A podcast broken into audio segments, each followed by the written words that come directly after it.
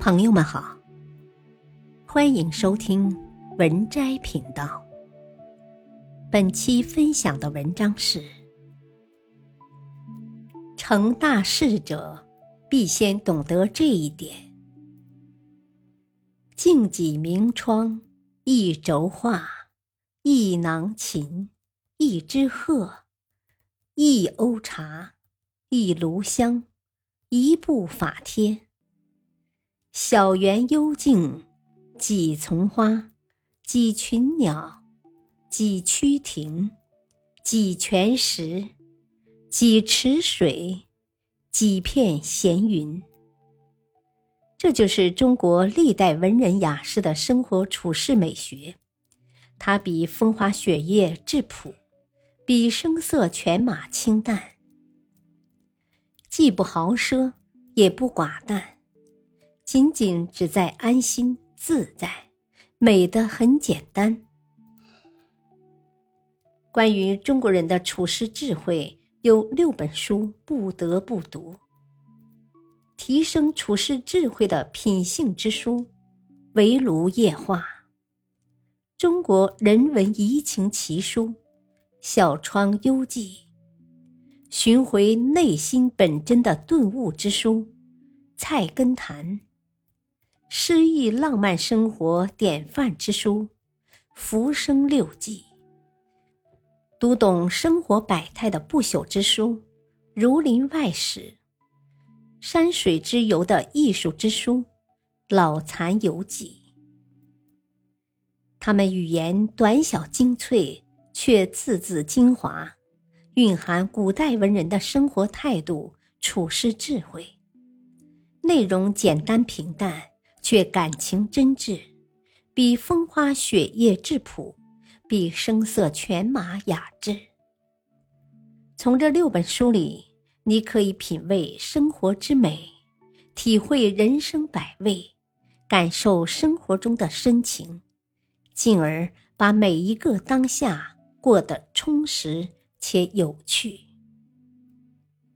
书读得越多。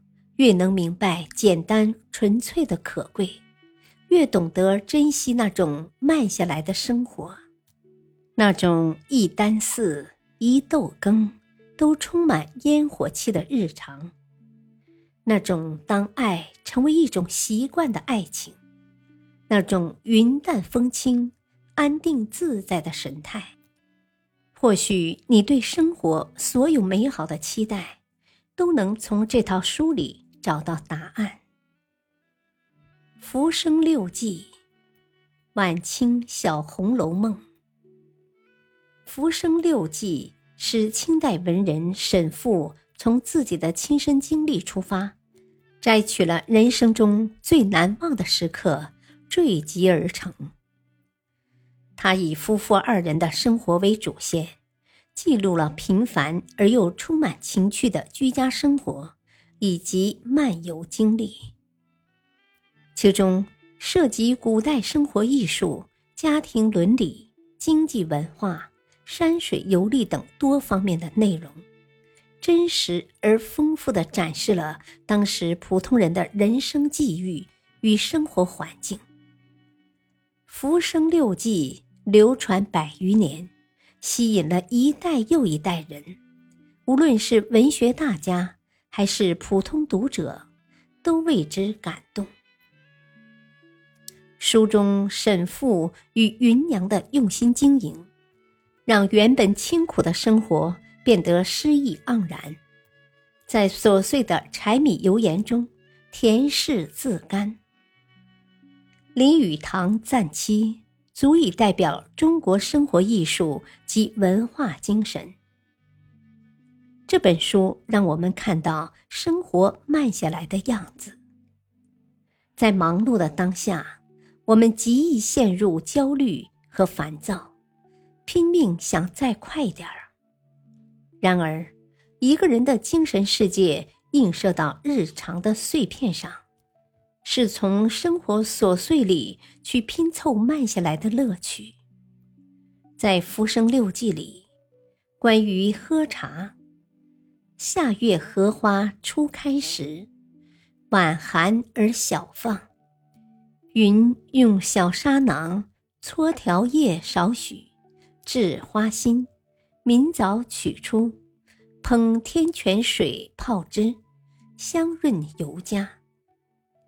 关于插花，揽螳螂缠蝶之属，以针刺死，用细丝扣虫象系花草间，整七足。或抱梗，或踏叶，宛然如生。关于夏日，又留文于素帐中，徐喷以烟，使其冲烟飞鸣，作青云白鹤观。每一刻都活得看似简单，实则饱满有力。当生活变得简单。人的焦虑也会被慢下来的时间稀释，日子变得平淡，一箪食，一瓢饮，也成为日常流水之美，满是清暖温柔的味道。如果你陷入对追求高效时间的崇拜，不妨看看两百年前普通人的生活。怎么虚度时光？或许能从这本书里得到一些生活和精神上的启发。《菜根谭》《小窗幽记》《围炉夜话》，中国人处世三大奇书，教你人生处世智慧。他们以短小精悍的语录体，承载了中国文人的生活美学、处世智慧。与救世身心。本篇文章选自《墨子智慧学》。感谢收听，再会。